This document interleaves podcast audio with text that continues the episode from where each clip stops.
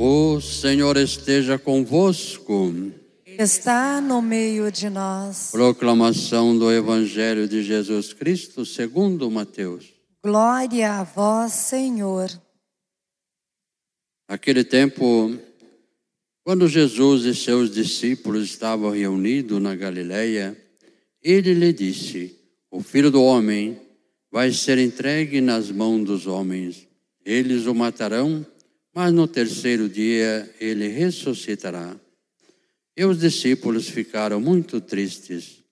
Quando chegou a Cafarnaum, os cobradores de imposto do templo aproximaram-se de Pedro e perguntaram: O vosso mestre não paga imposto no templo? Pedro respondeu: Sim, paga. Ao entrar em casa, Jesus adiantou-se e perguntou: Simão, que te parece? Reis da terra cobrem impostos ou taxa de quem? Dos filhos ou dos estranhos? Pedro respondeu: Dos estranhos. Então Jesus disse: Logo os filhos são livres, mas para não escandalizar essa gente, vai ao mar, lança o anzol e abre a boca do primeiro peixe que tu pescares Ali tu encontrarás uma moeda. Pega então a moeda e vai entregá-la a eles, por mim e por ti. Palavra da salvação. Glória a vós, Senhor. Queridos irmãos e irmãs aqui presentes, querido diácono, querido Padre Cândido, queridos ministros da comunhão, queridos coroinhas, agente pastoral familiar. Todos nós somos povo de Deus. Muitas vezes achamos que quando falamos em povo de Deus, pensamos nos leigos apenas, lê do engano. Há um vício de linguagem muito grande no nosso dia a dia dentro da igreja, que meio que separa clero e povo. Quando muitas vezes olhamos para o clero, achamos que ele é uma elite. Não, não deve ser assim. Na verdade, todos nós somos um só povo. É errôneo pensar que apenas os leigos são povo, como se fossem uma categoria de ralé. Não, não é desse jeito que a igreja pensa a si mesma. Lá no Concílio Vaticano II, há mais de 60 anos, nós lembramos uma grande experiência sobre o que significava ser igreja. O primeiro documento aprovado por mais de dois mil bispos reunidos em assembleia foi um documento sobre a liturgia, que chamou-se Sacrosantum Concilium. E esse documento ficou muito famoso porque ele propunha e assumia a reforma da liturgia. Toda a igreja ansiava por entender o mistério que se celebrava. E isso iluminou para que a igreja compreendesse a si mesma. Justamente aquele primeiro documento aprovado, por causa da preocupação pastoral em aproximar rito e vida, é que também fez a igreja entender melhor a si mesma. E a igreja entende melhor a si mesma no encontro com Jesus, no encontro com a palavra, no encontro com a Eucaristia. Tanto que esse documento depois iluminou um outro documento chamado Lumen Gentium. Quem é Jesus para a igreja? É a luz dos povos. Eu sou a luz do mundo. E aí, quando nós pensamos em Jesus como nossa luz, pensamos no que somos em relação a Jesus. Somos o seu povo, ele é nosso Deus. E é aí que a gente deveria realmente pensar a igreja como povo de Deus povo reunido por Ele, amado por Ele, querido por Ele, mas também enviado por Ele. Na primeira leitura que a gente ouviu no dia de hoje, nós encontramos Moisés escutando na sua oração aquilo que Deus queria daquele seu povo. Deus olha para os hebreus, querendo com eles uma aliança fazendo com eles uma aliança. uma aliança que os elegeu, que os educou, que os provocou a crescer, que também os iluminou. Essa aliança, que entre erros e acertos foi respondida pelos hebreus na caminhada de fé pelo deserto, até que chegassem na terra prometida. E estando para chegar na terra, Deus se dirige a Moisés dizendo: Lembra-os, lembra-os daquilo que eles são. Porque se a gente não sabe aquilo que a gente é, se a gente não pensa aquilo que a gente é, fazemos qualquer coisa de maneira arbitrária, fazemos as coisas de maneira sem pensar. Meio que não pensamos e meio que relativizamos o bem que podemos fazer e meio que nós não compreendemos muitas vezes o mal que provocamos. É preciso, para ter objetivos, saber o que se é. É preciso saber o que se é para se saber o que se quer. E é nesse sentido que também nós precisamos saber o que somos para que possamos lembrar e pensar o que queremos. O que é a igreja? É povo querido de Deus. O Antigo Testamento nos oferece o povo hebreu o povo judeu como uma semente. E o novo mostra essa semente brotando, virando uma árvore grandiosa, frutífera, que é a igreja. Não só um povo é povo de Deus, mas em Jesus Cristo, todos os povos, todos aqueles que se encontram com Jesus e guardam essa experiência e querem fazer parte da vida dele pelo batismo, são chamados a serem povo de Deus. Um só povo, de várias línguas, de várias nacionalidades, de várias culturas, de várias maneiras diferentes. Deus, então, se mostra como luz para nós e nos alcança. E nos alcança de uma maneira tão profunda que essa relação não é simplesmente a de um governante e de um governado. Não. A relação que Deus quer conosco, seu povo, é uma relação de pai e filho. Aí a gente pensa no evangelho de hoje. Quando Jesus fala sobre qual é a sua missão, os discípulos ficam tristes, mas o seguem. Não esperavam o Messias que fosse sofrer. Esperiam, esperavam um Messias glorioso, com uma coroa na cabeça, com um grande manto, um Messias chique, talvez um Messias elite, mas Jesus apenas tinha a oferecer a imagem de um Messias pobre, de um Messias pobre com os pobres, de um Messias servidor, que é rei, mas que se faz gente como a gente, que nos olha nos olhos, que cria com nós um vínculo, e esse vínculo é tão forte que ele também nos ensina que nós somos pai nós somos filhos de um mesmo Pai que está no céu. Jesus se revela como nosso irmão. Ele dá a sua vida para que nós todos sejamos também filhos e filhas de Deus. E é por isso que nós pensamos numa provocação que Jesus faz a Pedro. Quando Pedro, no seu dia a dia, é interceptado pela pergunta sobre se Jesus paga ou não o imposto, ele, sem pensar, fala: sim, paga. Mas depois, quando ele se encontra com Jesus, Jesus faz ele pensar: Pedro, tá vendo esse povo aqui? O que, você acha que ele é? Eles são filhos de Deus ou são estranhos a Deus? São filhos? Um filho paga para morar com seus pais? Não. E aí que está algo muito importante. Muitas vezes nós não nos vemos como filhos, nos vemos como estranhos diante de Deus. Até a própria família, muitas vezes ela se vê como estranha, estranha diante de Deus, estranha diante da comunidade, se vê como mais um, quando esquece da sua dignidade. Muitas famílias cristãs sofrem hoje por falta de identidade. Quantas e quantas pessoas até têm uma boa intenção, querem se casar na igreja para fazer tudo direitinho, para ter acesso aos sacramentos, mas pensam pouco naquilo que elas são.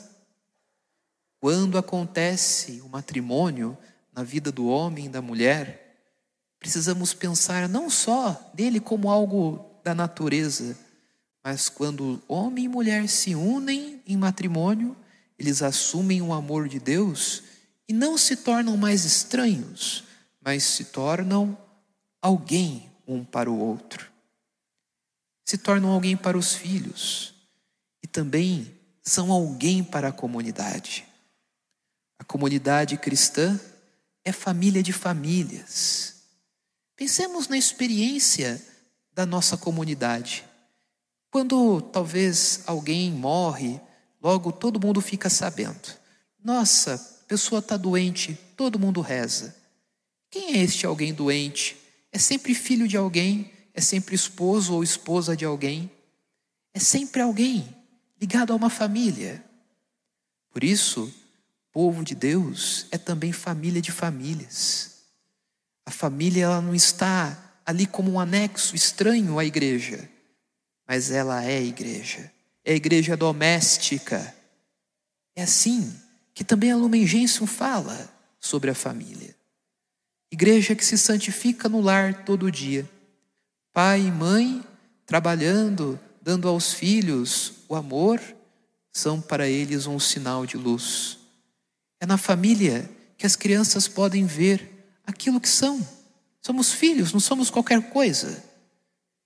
Quão sortudas são as crianças que têm pais que olham para elas como dom, que podem ficar bravas quando acontece alguma traquinagem, é verdade, mas que olham para os filhos com o futuro, veem todos os dons dos filhos e os cultivam, trazem para dar graças, os educam na fé. Quão importante é para os filhos também ver os pais se respeitando, pois sabem que o amor que os pais receberam não, não é qualquer coisa, mas todo o amor vem de Deus, ilumina o nosso amor e o fortalece. E aí entra o que o matrimônio faz na nossa vida, que faz na vida dos casais. Ele fortalece aquele amor que nós já temos, mas o torna ainda mais forte, ainda mais profundo, porque é amor que tem como fonte o amor infinito e inesgotável de Deus. Nós nos pensamos assim, alvos do amor divino, nós entendemos a nossa vida assim, como algo amado e querido. Se nós permanecemos estranhos, como nós então vivemos a fé? vivemos como estranhos, vivemos apenas cumprindo obrigações. Jesus provoca Pedro porque as pessoas viviam para cumprir obrigações. Pagar o imposto é cumprir uma obrigação. Mas quando a gente pensa aquilo que a gente é, nós não podemos nos entender como pessoas que apenas está existindo no mundo para cumprir as regrinhas, mas para ser algo ainda melhor. E aí pensamos na nossa vocação. Nós estamos neste mundo somente para ser um bom cidadão? Somente para isso? Será que estamos neste mundo somente para que ninguém pise no nosso calo? Será que estamos no mundo somente para que a família tenha talvez a sua casinha, o seu carrinho e nada mais? Ou somos ousados para assumir aquilo que Deus nos chama a ser, seus filhos e filhas? Testemunhas, testemunhas do amor e não testemunhas do rancor. Testemunhas da misericórdia e não testemunhas do esquecimento. Aquilo que nós testemunhamos marca aquilo que somos. E também é preciso que entendamos. Muitas vezes queremos seguir modelos, queremos, para cumprir as regrinhas, seguir uma maneira de ser. Só que isso também não é suficiente. O modelo da família cristã é um modelo que se deixa iluminar, mas cada um de nós tem a sua história, cada um de nós vive a sua cultura. Cada um de nós encontra-se com o mistério e dá a ele uma resposta diferente. Cada um de nós compreende diferente. O problema é quando nós meio que teimamos no modelo que é falho para o outro. Muitas pessoas meio que querem uma igreja, ora muito voltada para si mesma, ora muito voltada para fora. Muitas pessoas acham que igreja boa é a igreja do passado. Outros acham que igreja boa é a igreja que é corresponde apenas a um ideal e não à sua realidade. Muitos acham que a igreja se misturou demais. Outros acham que a igreja precisava se misturar mais. Mas antes de tudo, antes de cairmos nos achismos, antes de cairmos nas famílias, é preciso lembrar quem é aquele que nos chamou a ser igreja. Quem é?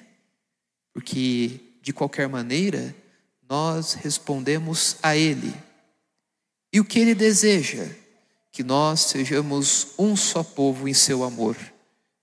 Uma multidão de filhos e filhas uma multidão de histórias, de respostas, mas que confia com todo amor a sua história, confia com todo amor o seu futuro, confia com todo amor a Deus os desafios que ainda há de viver.